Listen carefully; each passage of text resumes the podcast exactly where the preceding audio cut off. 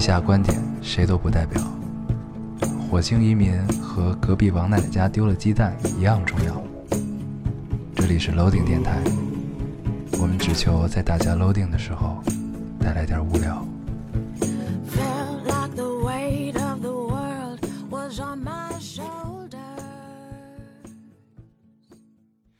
大家好，欢迎收听 Loading Radio，我是老高。我是燕友，新的一期又跟大家见面了，非常开心啊！对，非常开心。 这个今天是几号？哦，今天已经你是是周在六。算今天算算今天初几？对对对，我就算不明白。不要挣扎， 反正开始工作了啊，初几对，已经是，反正周六，周六的凌晨，嗯，嗯，我们来录这期电台，应该也会在今天放。今儿周五，现在已经周六了，现在十一点二十四。哦，那还是周五，嗯，我们这说明什么？这说明我们比往常录的要早一些。至少早了两个小时。， 对，没过十二点啊，哦这个我们终于提前一天录，对，还是有一些不习惯啊。嗯，但是估计还是要录到明天，对，你知道我为什么知道今天是周五？嗯因为今天有限行，对，今如天果我周六就不限行了，啊，对对吧？嗯要不然我就也觉得今天是周六。对，就无所谓。嗯，对，好啊，这个你大大家看到了标题就知道，我们这一期并不是一个有诚意的 free talk 啊，这对期是一个没有诚意的 free talk。对，这个这期是有主题的一期啊，咱们在正式进入主题之前，还是老规矩啊，咱们先读一下上一期的留言。好，你先读一个。我们上一期呢是给大家拜了一个晚年啊，然后我看很多听众让我们跪下 来，因为然后拜的太晚了。然后还有说，我高二时为什么是晚年？ 对对对，这个对，大家都很贫啊，对都非常贫。对，这个但我们特别喜欢。嗯都是段子手，对就为我们的生活增添了很多乐趣啊。啊，这也是为什么我很我们都愿意征求大家的一些留言，来读一些留言，对充咱斥了们一整期的这种节目啊。咱们上期聊到说，希望大家能给我们推荐一下你们都是怎么过一个好年的。嗯，发现并没有，大家都是一样。大家都是一样，对，对，大家都这个很无聊嘛，对。所以我们就觉得原来不止自己是这样我啊。曾经一度想，这期要不然就跳过 读留言的环节吧， 对吧？但是不行啊，我们是一个有社会责任感的电台，该读还是要读的。读吧，这位听众说，其实一大家子过年的高潮就是吵架，嗯无一年例外。嗯，这个我觉得这个稍微有些极端啊，嗯但是一般都都是会有会有，对它不叫吵架，叫呛呛，对对吧？叫没事儿找事儿。对，就比如说包饺子了，你擀的皮儿不行什么的，然后这人觉得我我擀的就是挺好的，然后呢，这个那个就开始吵，嗯也不是吵，就开始据理力争。嗯然后还有人就为我来准备年夜饭，你来准备饺子之类的就这种事儿来哎说，对吧？嗯都有啊，大事儿小事儿都有。对，但是归根到底还是大家凑在一起，就希望把这个年过好嘛。对，嗯那吵吵呢也是很热闹的一件事儿啊，一般都是不会走心的，对就是逼逼两句，对吧？对啊，你读了一个过年的，嗯那我连这一块儿读吧。嗯，嗯，我都是过年的，应该。对这个这个这个姑娘说，不知道男生有没有这种感觉，越长大越不想过年，面临年龄增长，家长催婚，自己平时不觉得，但逢年过节在亲戚朋友面在亲戚朋友们面前，始终觉得自己和自己一样岁数的人几乎没了，不知道不知道怎么想，还会有这种想法。家慢慢不属于自己，还死皮赖脸住着不走。啊？这种感觉我倒是没有啊，呃，对啊，所以他说不知道男生有没有这种感觉。啊没有。对，就我觉得女生也不应该有哎对啊， 就你就算结了婚，这还是你的家呀。对啊，对，就是、嗯这应该是不存在。这应该是一个嗯归属感的问题。对，我觉得就催婚啊什么，就这这种事儿，就什么催婚、催生我孩子，催婚也是为你好，对吧？对，就是这这种事就跟儿，逼你学习是一样。其实就是你当它是件事儿，它就是件事儿；你当它不是件事儿，它就不是件事儿了嘛。嗯，就是真正催你婚那些七大姑八大姨，他们也就是把这当一乐儿，要不他们也不知道跟你说什么。嗯，就你，但是如果一真年的是爹妈催你婚，那他们可能真的还挺着急的。嗯，嗯，咱们就说过年会碰到好多，就是你可能一年也见不了几次的这些、嗯呃亲戚们嘛，就你真的见到他们，他们跟你也没得聊，就是就只能聊人人生这几件事儿嘛。对你上学的时候问你成绩怎么样，你进入工作问你工作怎么样，你工作两年就问你哎什么时候结婚啊，怎么样把嗯，把结了婚男朋就友问你什么时候生孩对子啊，所以其实都是生孩一子样就的问你孩子什么时候上幼儿园啊，上什么幼儿园啊？对你把它当件事儿，嗯它就是件事儿；你不把它当件事儿，那就是别人随口一问嘛。对，对，这个我觉得还是自己的心态比较重要啊，这个家的归属感该有还是会有的，呃，积极向上一些啊。行，那你来读一个。好，嗯，这位听众说，呃，小时候过年吧，回乡下一堆小伙伴疯玩大富翁啊、捉迷藏啊，还有自行组织的烟火烟花晚会。对，我们还一本正经的制作过邀请函。现在吧，越来越无聊，聚一块儿闲聊没事儿干，我都有写作业的冲 动。对，但是这种冲动我是从来没有过的。 长这么大从来没有过要写作业的冲动。看来这位同学应该还是一个学霸，喜欢学习的少年啊，还是不错嗯的，这个是值得表扬的。这样你就不会在临上学之前来抄作业了，对，但是那也是一种体验嗯你，显得很从容，这样 的，对吧？你可以给别人抄作业，对，对这还是不错的啊。造福大家。对，嗯，这个烟烟花晚会啊，就是一起放烟花，嗯嗯，呲花儿，嗯，嗯，这个咱们也有过，你记得在那个天桥上吗？ 啊，对，也也是有一年三十儿，对，特别有我们趣跟这个某对儿朋友，嗯，对吧？然后还有还有一个上海来的姑娘，嗯还，是上海的还是广广东的？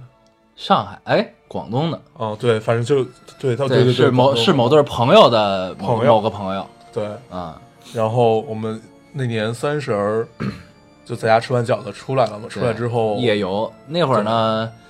还没有 DOTA 这个项目，应该有有吗有那天网吧关门了，啊，你忘了？无奈之下， 无奈之下啊，选择了在白石桥的那个天桥上，对，是吧？首体不不是，就是白石石桥，就是白呃对石桥，，就是那个钱柜前面那个天桥。对钱柜和首体之间的那个对，那个天桥那儿，我们开始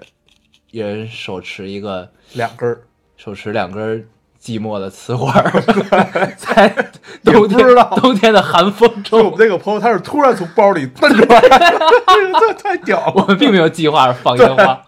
就我们在过，我们就真的在过过天桥，嗯然后突然手里就多了几根烟花，嗯，但是那一幕其实还是挺美妙的，对就是很有意思对，你看一个没有人的北京，然后你身边是你几个要好的朋友，嗯就一起放烟花的感受，嗯，还是不错。还是不错。所以你们现在这个烟花晚会也可以继续进行，对对啊不对，嗯，虽然显得有些寂寥， 特别尴 尬。对，但是你要放那些大礼花弹吧，觉得很危险。从来没对，放这，些东西我们真的是从来不敢放。对，嗯，然后喜欢放花的听众呢，当然这个是一个娱乐项目啊，但是嗯安全还是要注意的，在有安全指导的情况下把这个花放了，对，不要乱放。就通常你看大年初一晚上的那个北京新闻，我已经很多年没看了，嗯但是我印象中北京新闻都会说，哎，那个积水潭医院又收治了多少人，然后啊你哪儿哪儿那个又有多少扎眼伤的对，是吧嗯眼球又扎伤啊，什么就哪儿扎伤的，对，所以买烟花还是要到指定地点去买啊、对对对然后这个安全的放，嗯，安全还是非常重要。好，嗯，你读读一个，啊。这个听众说， 呃，作品集做到最后半个月，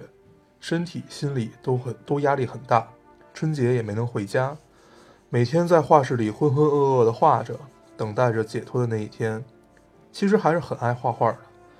就是连续工作时间太久，有点麻木。希望新的一年一切都好。最后在呃，最后把我在清水寺抽到的大吉签文送给你们。杨柳遇春时，残花发旧枝，重重霜雪里，黄金色更辉。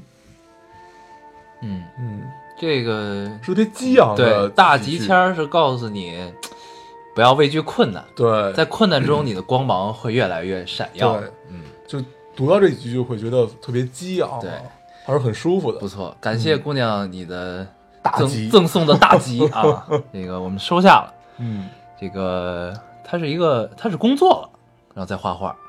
呃，作品集不一定，也许是在申某项目啊什啊，么的作都品都有集可啊，能，都有啊可能对，有可嗯能，那也可能是一个学生，也可能是一个艺术家。对对对对，反正都有可能吧。嗯，祝福一切都好。对，但是其实就是陈，我特别明白他的这种感受，就是其实还是喜欢画画的，嗯就这种感受，嗯因为画画真的是一个特别专注的事儿。嗯你也画过对吧？嗯我也画过，嗯，我们画的时间都不长，我但是那段我觉得时时光还是非常美妙这。样啊，你做所有的创作的时候，不管你是用哪一种那种装置啊，你画画啊，你拍照啊，你做雕塑，就是在艺术的工作中都是极为枯燥的，因为你的你的线其实并不明朗。就如果我们往往往往大了说一点，就是你的线并不明朗，你是在摸着石头过河，一点一点往前走。哪怕你刚开始的初衷再完美，你自己的理论基础再好，但是你也会，因为你会有不停的想法迸发出来嘛，然后你需要不停的去妥协，不停的去构造你心里的这些想法，其实还是挺难的一件事儿的。而且它又是作品集，作品嗯集你要有一个统一的怎么样？你要把自己介绍的很清楚，或者你要把你想做的项目介绍的很清楚，其实就真的是挺难的一件事儿。就祝福一切都好吧。嗯，嗯，我发现一说到艺术呢，你总是提得很高。没提高、啊，我想表达只是画画这个专注是让人非常享受的一件事儿，然后你就接下来说这么一大 堆，我对操，特别享受。吓死我 了。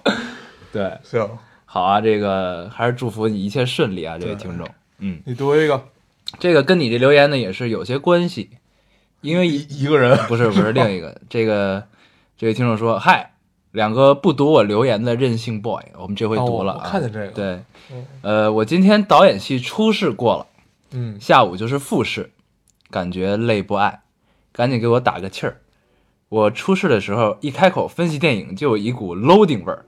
天天听电台，潜移默化中被改变了语气。祝我好运。嗯，那他现在应该已经考对他应该已经考考完了，所以如果这期你听了的话，对可以告诉我们一个结果啊。了，对，嗯，嗯，如果不好的话，那就 就算了，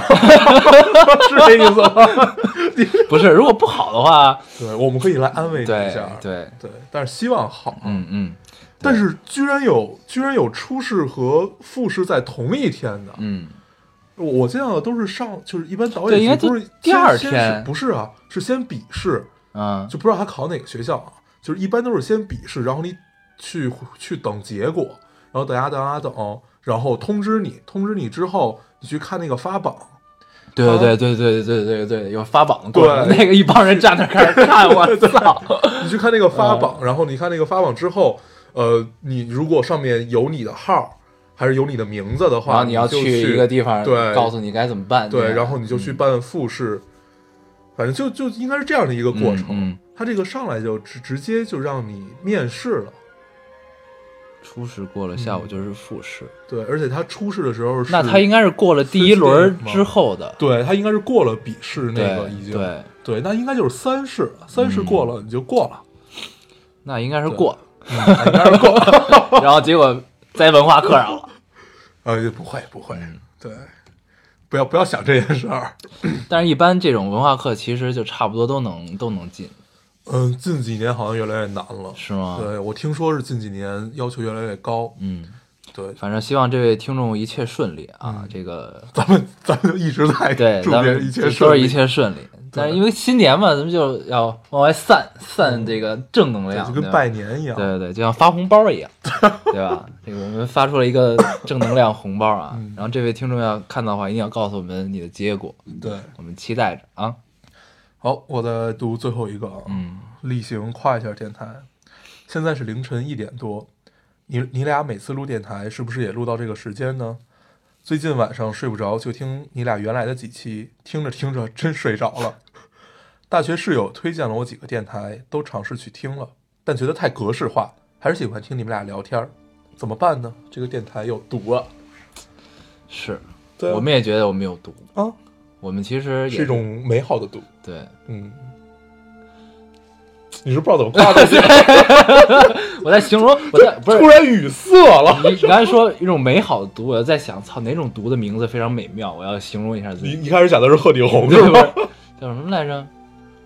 有一种叫解忧散吧，还是叫什么东西？啊，一种解忧散其实现在是一种抗抑郁的药。对，对对对，反正就是类似这种东西啊。这对个我们从来没有听过别人的电台，我们但是想想也知道，他们一定很格式化，对不对？对，你像我们对从来不格式化啊，我们都开很头随意每次都是不一样的。 我们每期开头都是不一样，你们要仔细听，一定能听出不同，至少语气是不一样的。 对吧？他他妈品，你读一个，你读一个。嗯，对，这位听众说，呃，一大家子人聚在一间卧室，开空调，特热，呃，瓜子儿满地吐，吃一桌子年夜饭，呃，囊括中西因素做蒸糕，比如年糕或者猪油糕，大小都喝上酒，就是大的小的嗯都喝上了酒，然后瓜子儿吃上火了，包橘子，吃酸梅，砍家长里短儿，闹小孩儿，小孩儿再闹你，嗯，嗯，特别有画面感啊！对对，中了啊，中了，对这这些对必读留言的这种因素啊，中了，对，这个画面感非常好，这对个这看到这这段留言就之特后别，像一个中国人的年。，对，嗯，然后你就能感觉到，其实这个画面应该是一个第三人称透过窗子里看到的对这个对对，这么一个场景，透过在窗外，透过窗子看到屋内的发嗯生的事情，然后外边飘着雪，再有点儿玻璃上的有点雾气，对让你牙里说的这么惨啊！是 吧？第三人称有点惨，但里边过得挺好。 然后我在外边划了一根火柴，换下了一只 烤鸡，光着脚，对吧？一根一根点，然后最后第二天早上，都这走了这家子 人吃完年夜饭，睡醒之后一推门，发现了我身边有几根熄灭了的火柴。对吧这本来是一个悲惨的故事，咱们不能这么聊啊。对，行啊，这个就是非常有画面感，中了。嗯，我只想表达这个。嗯嗯，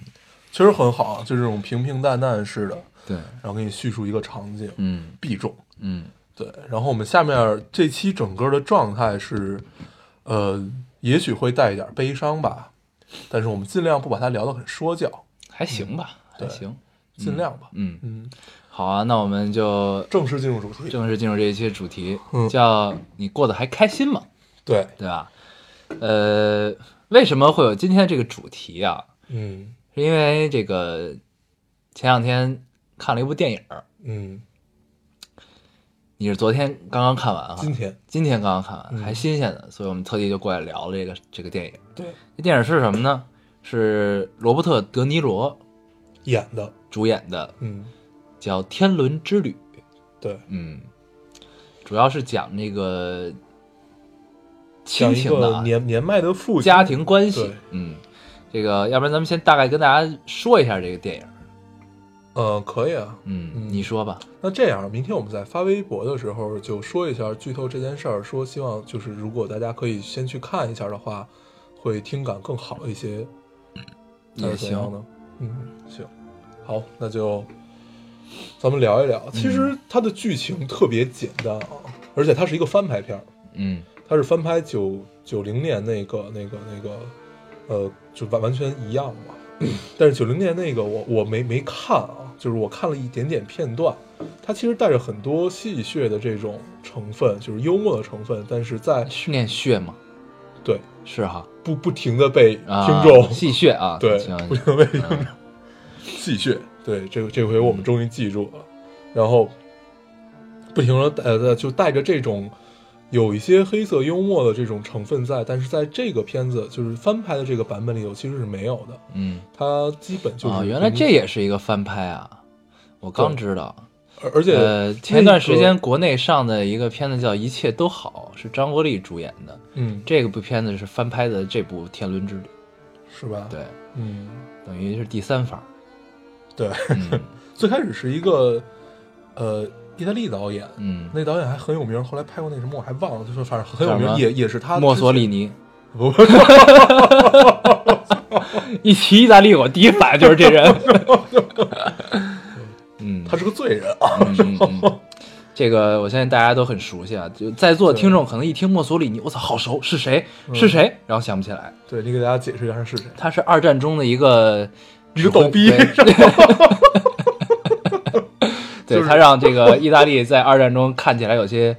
这个 对，有就趣啊，对，特别奇怪嗯。就二战时候，但具体怎么样，我是我也是讲不出来的，我只是在历史课上听过这个名字。对，其实其嗯实就是意意大利军经常给德军惹麻烦，嗯然后德军好了去救他们，就三大轴心国嘛，嗯日本、德国还有意大利，嗯，反正就哎咱们，但是他一直咱咱拖后腿，对吧？对那会儿啊咱咱不聊这个，咱不聊这来个。来来来，继续对啊。然后说到哪儿了？对，它其实也是一个翻拍片儿，然后它剧情特别简单啊，基本就基本就是一个年年迈的父亲希望孩子回家，然后发现孩子都回不了家，他就一个一个的去害他的孩子们，就是这样的一个大架构，嗯然后里面穿插了很多琐碎的故事，嗯，嗯这个故事的开始，这个开头的点切入其实是非常好的，就像你讲的这个，他是一个父亲希望一家团聚，坐在同一张桌子里吃饭，嗯，然后一开始其实大家都答应了这个父亲来，就在这个电影开头，对对吧？说，然后这父亲拍的这一个个镜头都是父亲一个人住在这个自己的老房子里。嗯，然后呢，他在超市啊哪儿哪儿准备着这对个晚餐，相聚的晚餐。嗯刚开头这段我特别喜欢，对这段特别好，这段太棒了，就是他买买酒啊，打扫院子呀，然后买烤箱啊，买肉啊，这些细节他就会问什么肉好，他一定要买好的。对，然他后我是们酒很有什么好酒？对，很真实的，哦嗯就是那个店员还给他推荐，嗯说今天我们有特价肉什么的。他说今天我的孩子们要回来，我们不要特价肉，所嗯以我要就是好 肉。对这一切都很写实。对，然后当这个父亲满怀期待的回家要开始准备这一切的时候，然后陆续的接到了，一共是几个孩子来着？他有四四个孩子一共是四个孩子，嗯陆续接到了其中三个孩子的电话，对，就说哎呀，因为各种原因，嗯，来不了了。然后呢，这个时候这个父亲的心理活动呢，应该是有两种，但这两种呢，往后说其实都是说得通的。嗯，这个一种呢，他可能是这个觉得啊，那你们来不了了，但是我非常想念你们呀，这个我就去你看们看你所在的们地方去嗯看你们，我自己去，你们来不了我去，行吧对？，我去逐个的看你们。对，嗯然后呢，还有一种心理这个活动可能是这个，因为三四个孩子都有自己的原因来不了了。嗯然后呢，其中一个还没亲自给他打电话，嗯是通过大女儿嗯传话说来不了了。嗯然后呢，他可能就这个这个也太巧合了，所以呢，他可能就觉得这个你们是不是有什么事儿瞒着我，或者你们一个个是不是就不想来，有什么借口？嗯然后呢，那我就去看你们，嗯满足我对你们的思念，顺便看看你们在搞什么。嗯，呃，这两种情况都是说得通的，在后边儿其实也没有这个直接的解释啊，咱们就接着往后说这个事儿。对嗯，你接着说吧。我刚才已经说哦，你你然后接着说这个剧情是吧？嗯然后之后呢，他等于就逐个去看这些他的孩子们。他第一个去的是他最挂念，也是他最放心不下的他这个小儿子。这小儿子是个画家，然后他等于就住在到了纽约他这个的城布鲁市克林。 对到他这个城市之后，然后他发现他小儿子没没在家，嗯然后他就坐在这个门口嗯等了一夜，嗯然后等着等着，发现可能也不会回来，然后他就往门里塞塞了一封信。啊，这封信要说一下啊，这封信是他给四个孩子都写了，他是希望能亲手把他们交到他手里的，但是没有办法，他等于就因为他还要去下一个他的大女儿那块儿，所以他就走了嘛。这是他第一趟，嗯，他为这个有一个大的前提，就是他父亲身体不是特别好，嗯，他没法长时间的这个在外面旅行，对，所以他时间比较紧，所对以就没有等到这个小对儿子，然后呢就去了下一个目的地，是他大女儿所在的地方。对，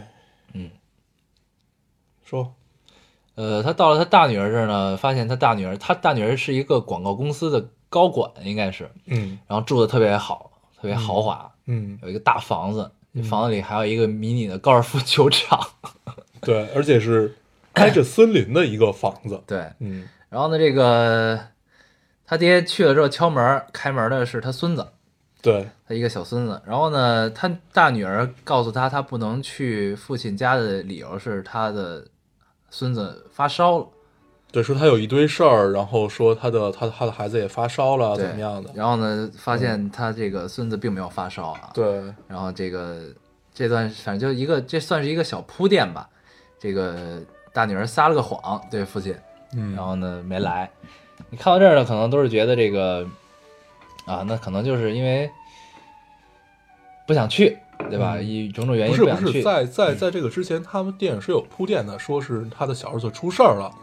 然后他的另外三个孩子一直在处理这件对事儿。对对对对小儿子这个时候还不知道他小儿子是什么事儿，对就知道是进监狱了对啊，然在后墨就西是哥被逮了。嗯对，就是只是知道是跟毒品有关，对然后只是进了监狱，然嗯后但是一切就那三个孩子他们也不知道到底是怎么回事对儿，他们一直在弄清楚到底怎么回事，所以呢就也没法去他父亲那儿，就编了一些借口，然后对就对没有对见面。嗯然后这也是为什么他父亲第一站去他小儿子那儿没有等没有到见小到儿他的子原因。对嗯，然后呢到了大女儿这儿，然后呢这是一个大的前提，就是他们其他三个孩子在处理小儿子的事情。嗯，然后呢，但其实是这三个三个儿子，这三个孩子各自也有自己的问题。嗯，他到了他大女儿这儿呢，发现这个她老公不在，嗯，嗯，然后就问她老公在哪儿，然后她大女儿就说啊，在外面忙，她晚上就回来了，然后赶紧给她老公打了一电话，让他回来，嗯，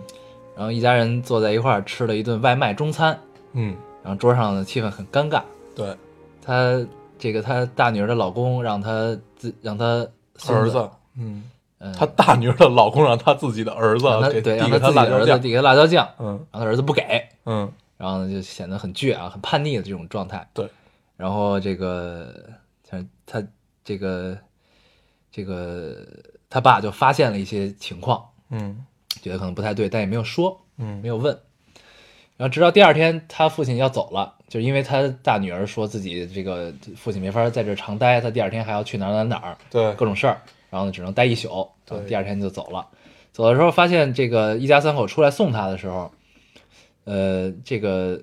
她老公没有换衣服，嗯，衬衫什么的西服都是昨天那一身儿，嗯然后褶巴的就出来了。对，而而且他想给他们拍照的时候，嗯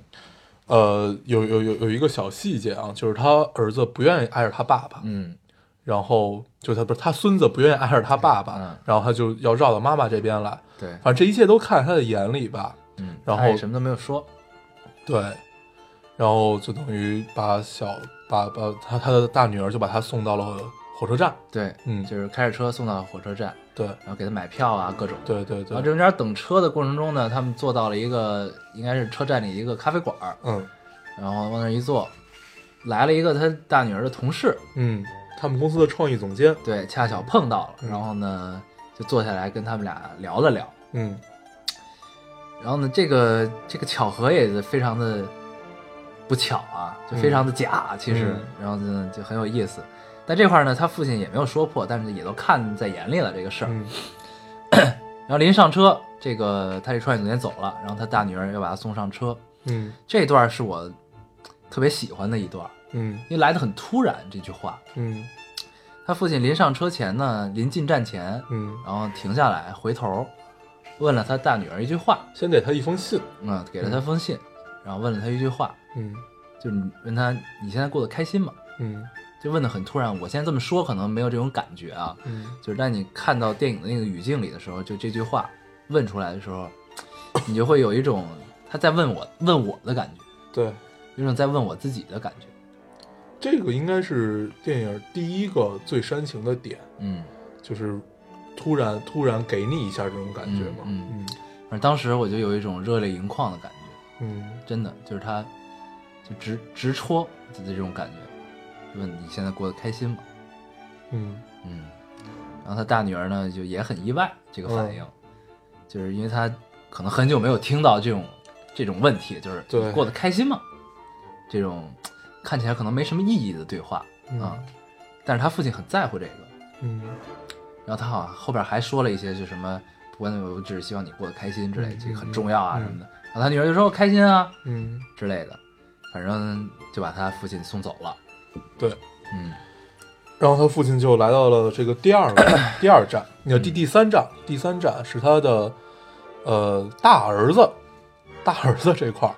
然后他的大儿子跟他说，他是一个乐团的指指指挥家，嗯然后他发现到了这儿以后，他只是乐团里一个很不起眼的小鼓手，打击乐的鼓手，对，嗯然后，呃，这块也有很多细节很有趣啊，就是刚才咱们忘了说，在他大女儿那儿，他要给他大女儿拍照，在他公司里，嗯嗯让他大女儿很尴尬。嗯嗯，同时到了，对，这个这是一个贯穿全电影的对这么一件事对儿，对就是他父亲在出从他自己的老房子出发前，带着相机自言自语，其实是在跟他去世的老婆对话，对说我会带着相机把这些他们的情况都拍下来，对然后给你看。对之类就是所以他这个全程都是拿着一个相机在记录他看到关于他子女的一切，嗯对，是这么一个状态。然后还有一个细节咱们忘了，他出发的时候拎了一箱子，嗯，这箱子在嗯整部电影里特别有戏，对，拎了一箱子。然后一开始呢，这箱子是有滚轮的，嗯但是呢，因为岁数大，他可能不太知道这个东西，他就一直拎着。对，到了第二站，他大女儿那儿的时候，嗯他那个孙子把那个藏在一个隐藏的袋儿里的那个扶手给拉出来了，嗯他才知道哦，原来这有扶手，有拉手。然后呢，后来就一直拉着这箱子走。嗯因为一开始他拎着的时候，我就想，我靠，他不累吗？嗯，然后这让我想到了一个梗，就是范伟那电影的梗。哦对，费轱辘， 对你为什么不拉着他走呢？费轱 辘。啊对，那那个电影其实也很好看啊，，对对对，嗯，叫《即日启程》，即日对启对对程，即日启程，嗯然后接着说他呃大儿子这一块儿啊，嗯然后他大儿子就是他发发现了他并并不是像他描述的那样是个乐团的指挥家，对。然后大儿子这块儿，他进入他大儿子排练的这个音乐厅的时候，就是拉着箱子进去的。，对，这段呢有一个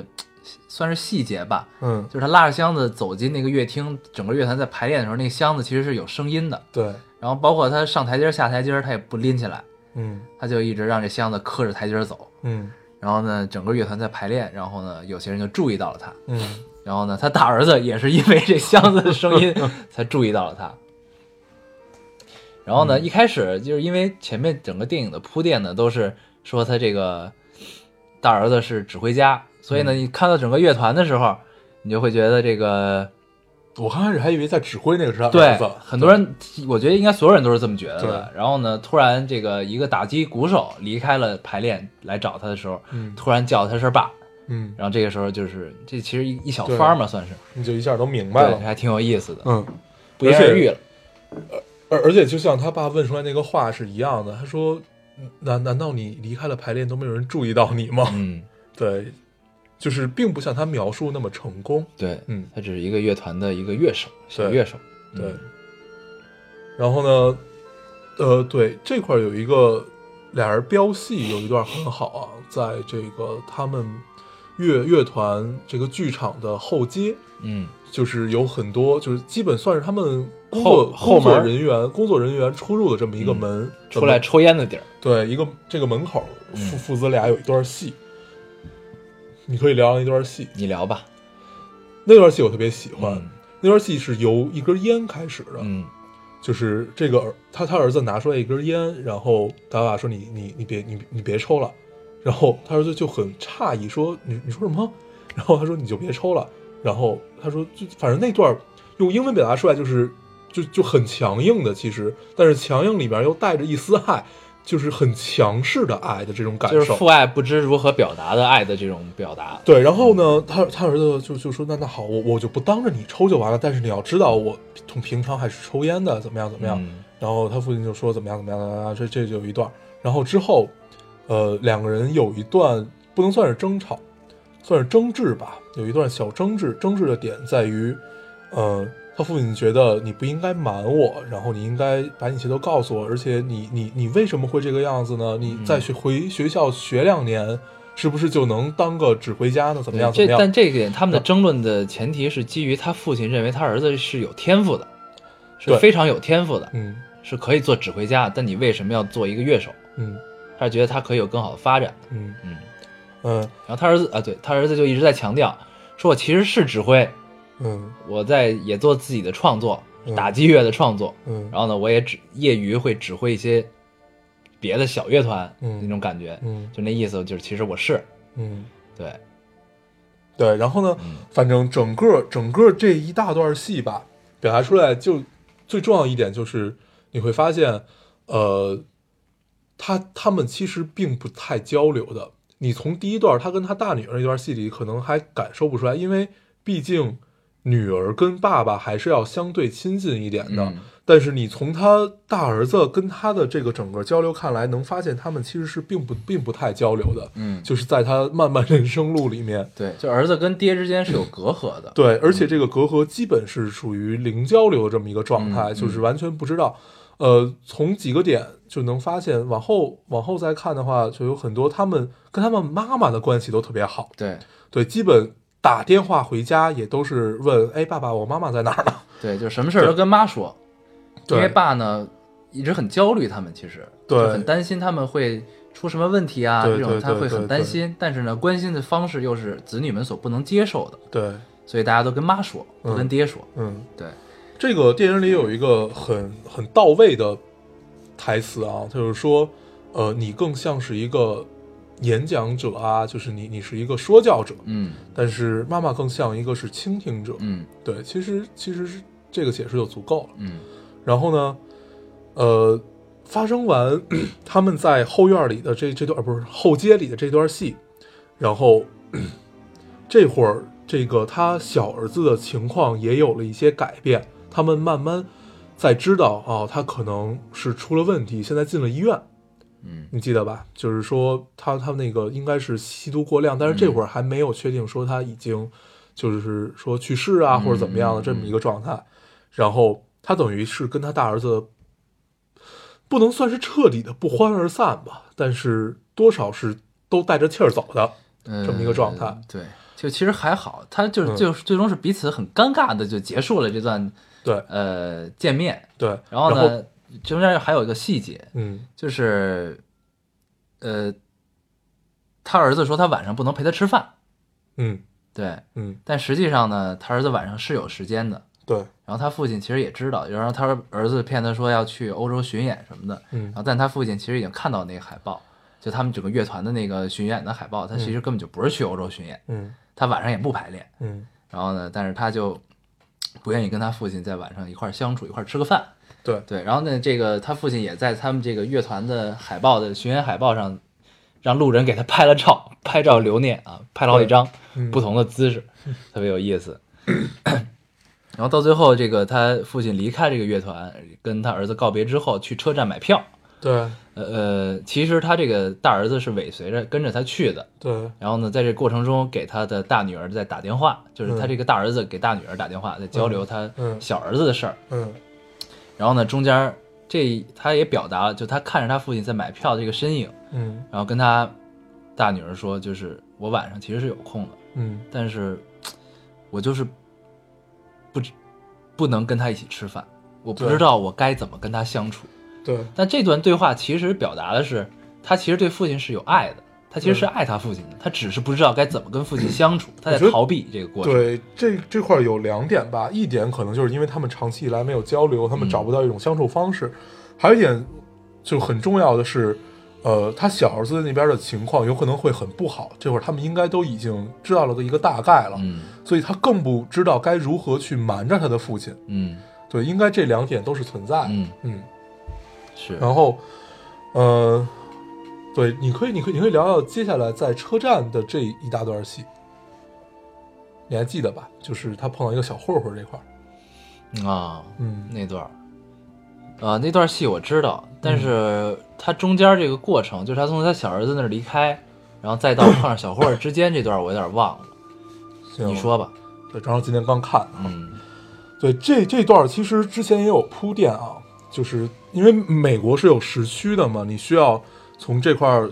那个上飞机到那边下了飞机，你可能需要调一下自己的表，嗯，往回然后再拨一个小时对。嗯然后呢，他就因为可能是播错了还是怎样，反正他就错过了当天晚上的最后一班火车去他去拉斯维加斯，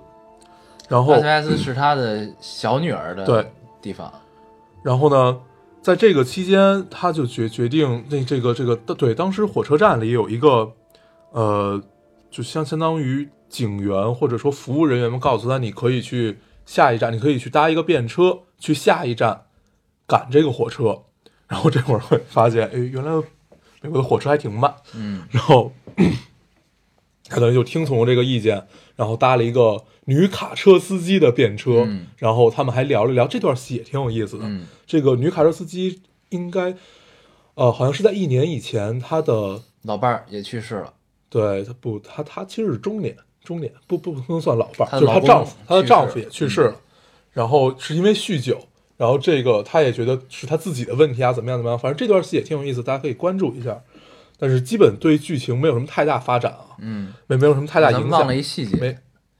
就是他跟他大儿子告别的时候，他也同样问了他大儿子一句话，嗯就是你现在过得开心吗？嗯他大儿子的回答其实就是，其实是很发自内心的，我觉得嗯，他对自己现状比较满意，对就是他我也不求说我能做一指挥家什么的，对，我就是愿意做一个打击鼓手，对然后呢，他喜欢有这些钱出去旅行。对，嗯就是我可以有一个稳定的工作，我在这儿能赚到钱去做我想做的事情，我就非常开心了。对对，这其实也是一种心态，一类人的心态。对嗯然后呢，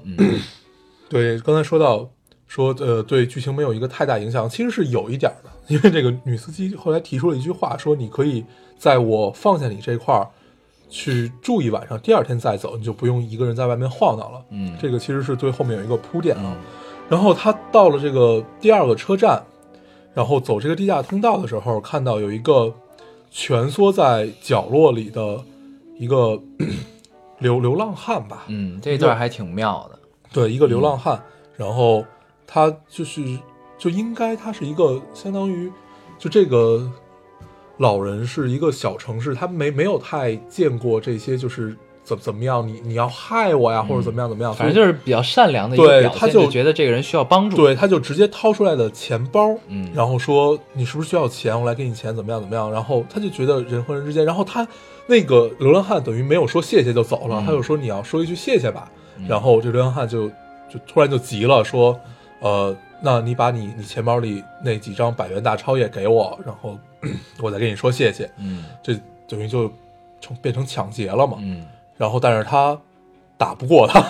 对，反正中间还是对抢了钱包，然后呢，结果这个老头儿就把他给打赢了，对然后他就没抢着，但是中间推搡的过程中呢，呃这个老头的药掉出来了。药盒掉出来了，嗯掉出来之后，然后这混混就等于形成了一个小的对峙，嗯他混混就掉在混混边上，嗯脚边上，然后呢，老头儿就他就看出来这个东西对他很重要，嗯然后他就问他那个你想要它吗什么的，嗯然后大哥就说你别动什么的，最后那个这流浪汉就一脚把这个药盒给踩了，嗯里边药也都碎了。嗯就，之前也铺垫过，他的身体不是特别好，对然后应他该有医生给心他脏方面的疾病。对医生给他开了这些药，然后就让他在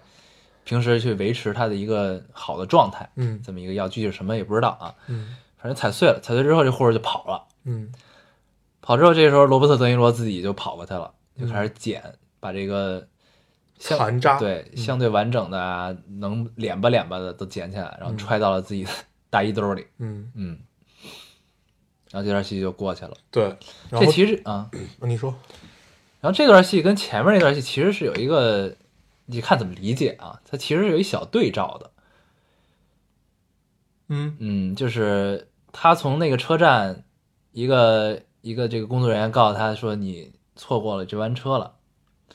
你要不然等第二天，要不然你去搭个车去赶下一班。嗯这时候等于就他没有拍他搭车的过程，嗯但是他就应该是不费周折的搭到了一辆车，嗯一个卡车，嗯这就是属于一个乐于助人的表现嘛。嗯，就是那我们顺路我搭你一段，这是非常正常的，嗯就是施于援助，施于援手。嗯然后紧接着离开了这个呃看起来善良一点的卡车司机之后，到了这个隧道里，然后大家以为就是当，然后这个罗伯特·德尼罗掏出钱包给了他这个钱，嗯然后大家也以为这是一个，哎，充满有充满爱的世界，很善良。然后结果一转折，这个事情就变成了最现实的一个结果。嗯嗯，嗯就整个这个这个这个铺垫啊，非常有对意思。这个情绪到这一个转折，嗯，然后呢，嗨，反正我我觉得这都是就大大千世界嗯这个样子嗯，他会在给你一个连续性的对比，嗯，这还是挺有趣的哈。对，嗯，反正他就是这个也为之后的很多事儿，就是他的药没了，为之后很多事儿也做了铺垫。嗯，呃，归根到底吧，他是到了纳斯拉斯维加斯，嗯，然后见到了他的小女儿，小女儿租了一辆加长林肯过来接他，呃，对，嗯然后 住住进了这个他呃小女儿号称是自己的这个很敞亮的一个公寓里面。嗯嗯，来，你可以来聊聊聊聊这段。嗯，然后这段呢，就是他大女儿不是他小女儿把他接进家之后，本来说他预定了一个拉斯拉斯维加斯特别好的一个餐厅，嗯一个八十层会转的餐厅， 嗯然后呢，本来俩这个娘儿俩本来准备去了，嗯去了之后，突然这个大女儿小女儿的邻居敲门儿，嗯抱着抱着一孩子，然后呢，有有点欲言又止，说出来的一些话。嗯，然后呢，他大他小女儿突然就拦住了，他说啊，你是想让我帮你看孩子吗？嗯什么的。然后呢， 后来就说可以，然后他就开始征求他爸意，他本来说要带他爸出去去吃晚饭，嗯，他爸说没问题啊，我可以帮他看啊什么的，嗯就是一个很 nice 的一个人嘛。嗯然后结果俩人就没有去这个餐厅，嗯留下来帮他邻居看孩子了。对。然后呢，他小女儿就等于在这个公寓里给他父亲做了一顿晚餐，对，然后中间呢又看这孩子，本来说是说好是晚餐晚餐前能来接走这个孩子，然后还能原计划去吃，结果呢这孩子最后因为各种原因要在这儿过夜了，嗯然后就在家吃了一顿，呃还算愉快的晚餐吧。嗯然后这个过程中来了一个电话，他小女儿在这个做这个晚餐的时候来了一个电话，然后嗯国外都是有这种留言留留留声机嘛，嗯然后他爸就问他要不要接，他小女儿说没事儿，然后他爸就听到这段留言，嗯说跟这个姑娘对话，是一个男的，就说啊我可能要早点回回家，然后之类的，然后呢从这块儿他就听出来这个公寓不是对。所以呃，到后来他也在就在正视一遍这件事儿，嗯就是又正又向他女儿证实了一下，说这个东西是你买的吗？然后他女儿说不，这是我租的，嗯而价钱很合理啊，怎么样怎么样。嗯嗯呃，他也没有捅破说就怎么样，反正他也就是之前那几个其实都是他那个心知肚明的这么一个状态。嗯，然后呢，等于其实整个他四个孩子里面，跟他关系最好也是最期待他来的，应该就是他的小女儿。嗯。然后他发现，哎，原来这个女儿也有也有事儿瞒着他。对，那小女儿其实全程表现的还是一个非常乐观、快乐的一个状对态。对，他小时候他小女儿是一个芭蕾舞者，嗯，她跟她父亲说她是一芭蕾舞者，对，但是具体也没说他到底是干嘛，就最后说了了说了，了，她一上来就说了，说了在那个加长车里说的，她就是在一个赌场领舞，赌场有表演嘛，各种表演，然后她是其中一个舞者，嗯就实际上跟说的一不一样。嗯这份工作可能就也不是那么说得出口的那么一个工作，一个舞者，但是她这个小女儿其实是很快乐地表达这个事，因为她喜欢跳舞。那我现在也在做着跳舞这个工作，我很快乐。她瞒的是别的事儿，嗯到最后都是自己一个人对，嗯然后等于这块儿就结结束了嘛，他等于就搭上了回家的飞机。这块儿有一个细节说，呃，他小女儿说你不是从来不坐飞机的吗？然后他他爸爸也没说什么，就说这回我要坐坐飞机回去。这块儿就应该是他的药已经没有了。对，对他很着急的要回到这个自己自己住的这个地方，找他医生给他开药。然后嗯中间对药其实有很多描写啊，嗯，让他从兜里一点一点掏出来，放在桌上，把把兜里的那些残渣给挑出去，把药给敛吧敛吧，然后还舔舔手，就是这块儿很多细节都表表现出来，可能之后要出一些事儿。然后呢，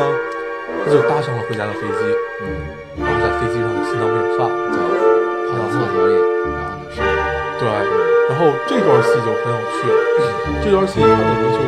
就就跟马上要死的这种状态有一个人生闪回，就在自己的应该是潜意识里，她那会儿已经昏迷了，在她意识里就出现一个场景，这场景是她那家里的老房子，然后呢。他们坐在院子里，后院里有一桌子，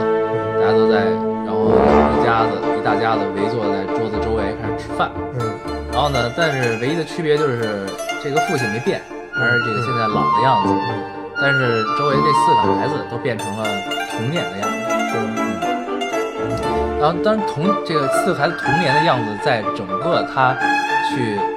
呃拜访他四个孩子的过程中都有穿插。嗯就比如说他第一眼见到他的孩子的时候，都会有一个画面的、呃、闪回也好，什么也好，就是同样现在的场景，然后突然这个成熟的女儿变成了小时候的样子。对，每一个孩子都有这个这常个都转都变是在他们告别或者在相见的这个状态里不面。定时的穿插，对对对这个方面，所以才有了最后的这个有点有点穿越式的，就围坐在后面的对话。嗯然后他他就对着这四个童年模样的四个孩子，开始问他这一路看到的问题。对，嗯就比如说你你问他大学你是不是离婚了呀？对，然后问他大儿为什么子不告诉我啊对，然嗯后他问穿了同一件衬衫，嗯，然后问他大儿子说：“你你是不是，呃，你就是他大儿子倒是到后来都跟他说实话，但是他就问你为什么要骗我啊？你为什么跟我交流？怎么对样？你明明你明明不是要去欧洲的，然后你明明晚上可以有时间就是等于在这一块儿是把所有窗户纸都捅破了这么一个状态。对，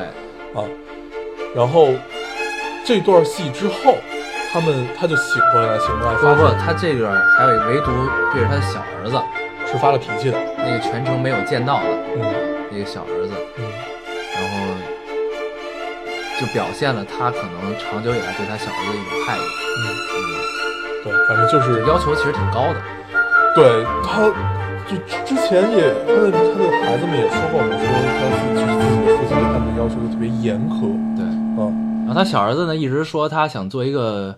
呃，粉刷匠，对粉刷匠、油漆工。嗯对然后呢，他父亲就觉得这不好。对他说做油漆工呢就会被什么小狗尿尿啊，还是什么来着？对对对对对，反正你要做一个画家什么的。对反正就是父亲一直的这个引导和灌输吧，强、这个暴力的灌输、嗯啊，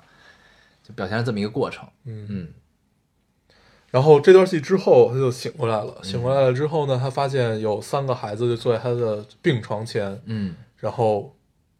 就好像大家都已经进入到他的梦梦里一样，嗯然后他就直接问出来说：“你们为什么要骗我啊？怎么样？为什么不跟我交流？然后你们现在就直接告诉我这个，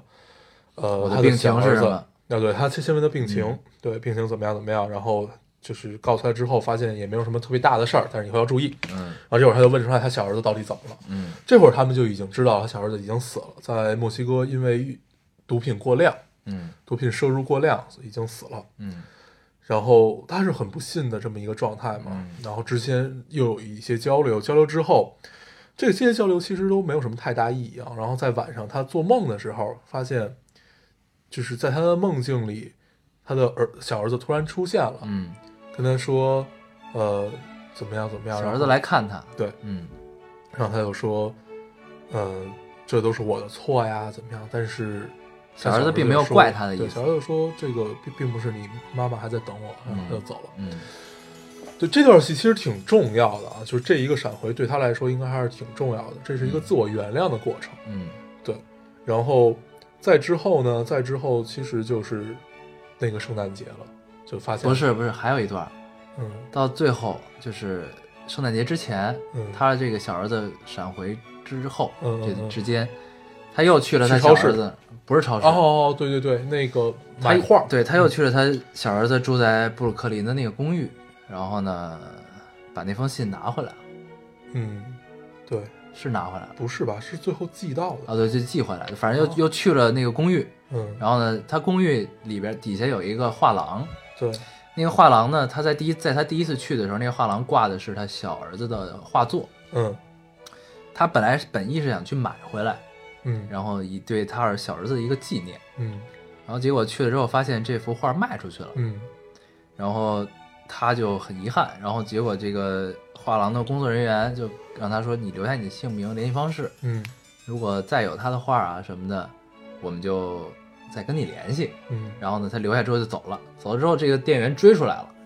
然后就说：“啊，我这个看到你名字才反应过来，这个原来你是他爹。”嗯然后呢，他们也知道这个人去世的消息。嗯然后其实呢，他小儿子的画作卖的并不是特别好，嗯但是呢，这个店员表达了他对他小儿子艺术天赋的欣赏嗯和赞许、认同。嗯嗯然后呢，其实他们画廊还藏了他很多别的画。嗯然后这个时候，因为他是他父亲，就把他交出来了。嗯然后这个店员就跟他父亲说：“其实我跟你小儿子是好朋友，经常有交流。他经常跟我说，如果没有我父亲，嗯，我是不会变成今天这样，就是有变成一个现在这样的画家。嗯我可能就去做粉刷匠了。嗯对他，其实，在内心是感他小儿子的内心是感激他父亲的。对，这这个现实的场景跟之前他在病床上跟他小儿子这个闪回其实是对照的，嗯一个是他内心原谅，一个是真正现实的一个认同。对，而且他最后拿回去的那幅画儿也很有意义啊，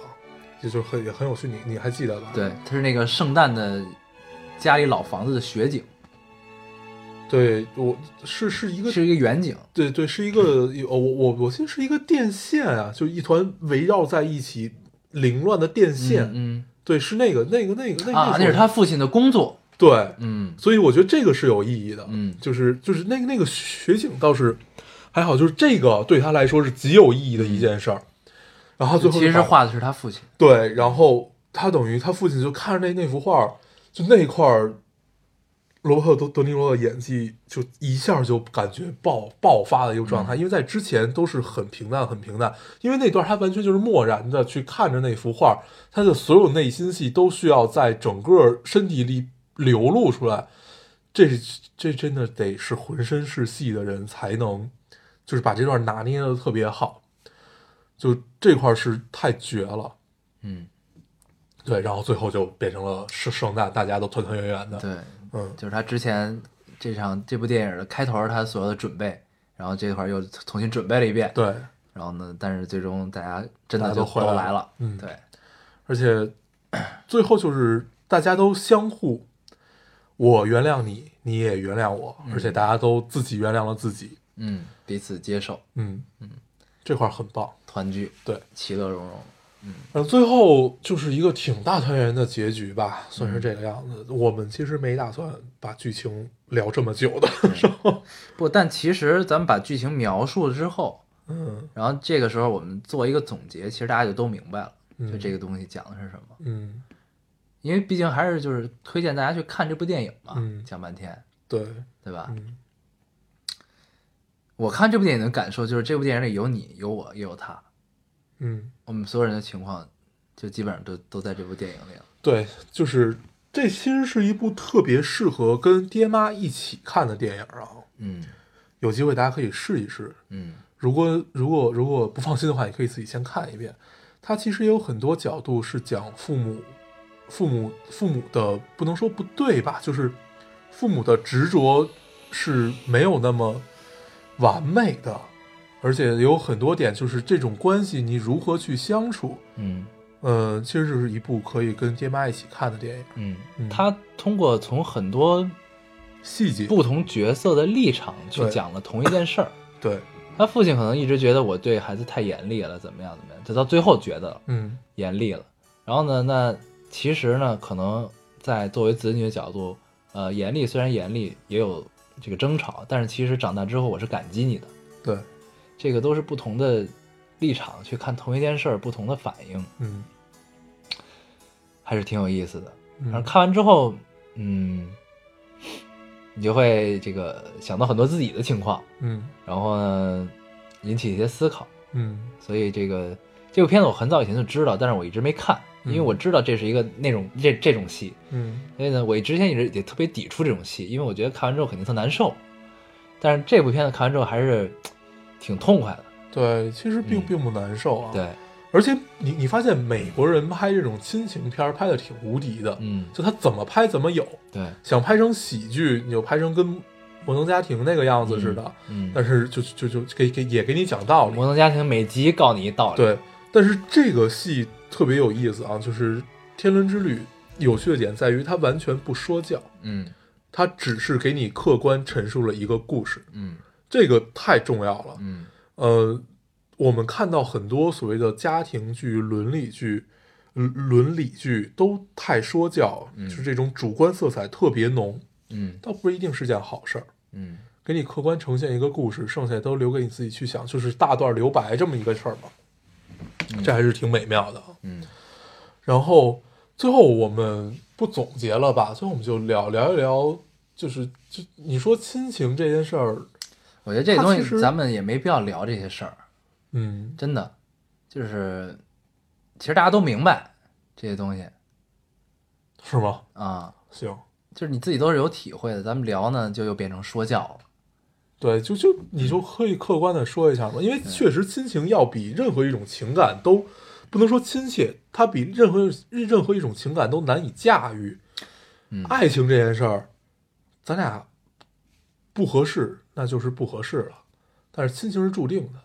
以友情也是，然后一切都是，反正它是一个你最需要你花大时间去整理的这么这么这么嗯这么一个这么这么一件事儿啊嗯。，嗯，亲情其实咱们在前面节目里呢也断断续续都聊过几次，对，嗯，然后呢这部电影聊完了，我觉得大家愿意看就可以去看一看。然后呢，听完节目呢，反正我们剧情也都讲的差不多了，也相当于看了半部这个电影啊。嗯这个我觉得结尾可以这么结尾，就以咱们的标题结尾。嗯好。这个我非常开心啊，以这个结尾，因为对我我全篇对这个印象是最深的，嗯所以结尾呢就问大家一个问题，就是你现在过得还开心吗？嗯对吧？，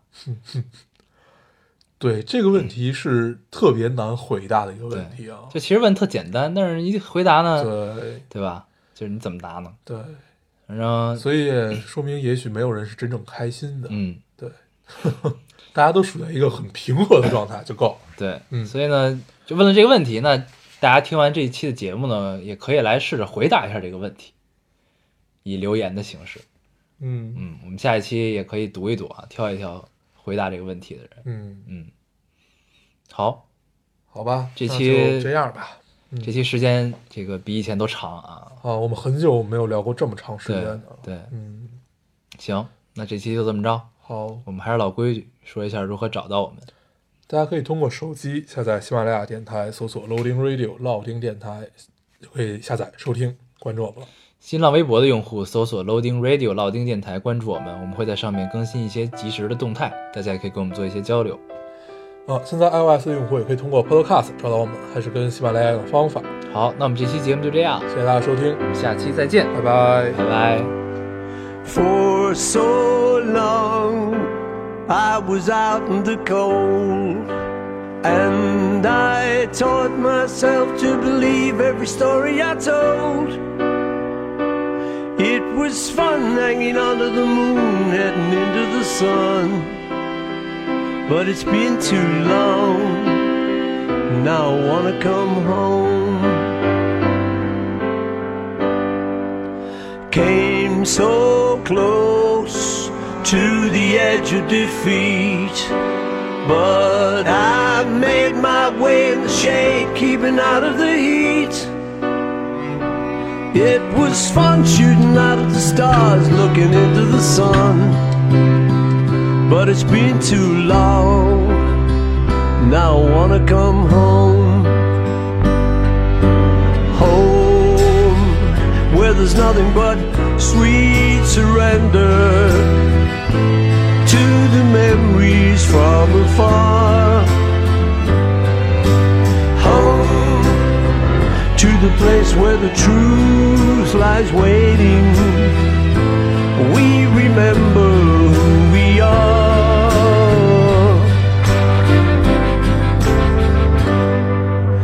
For too long,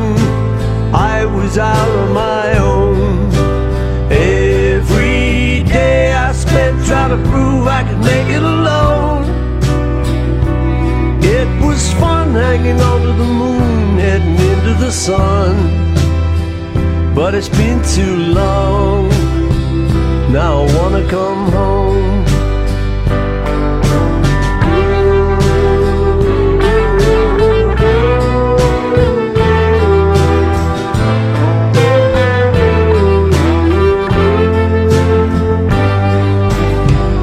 home.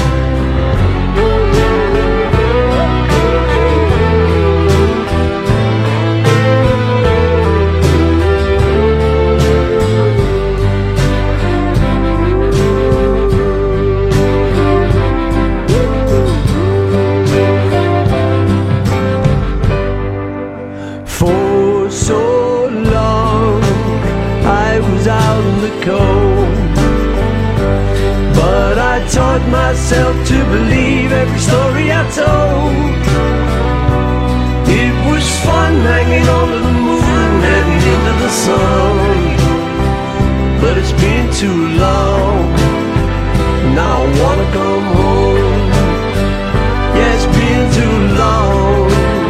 But now I wanna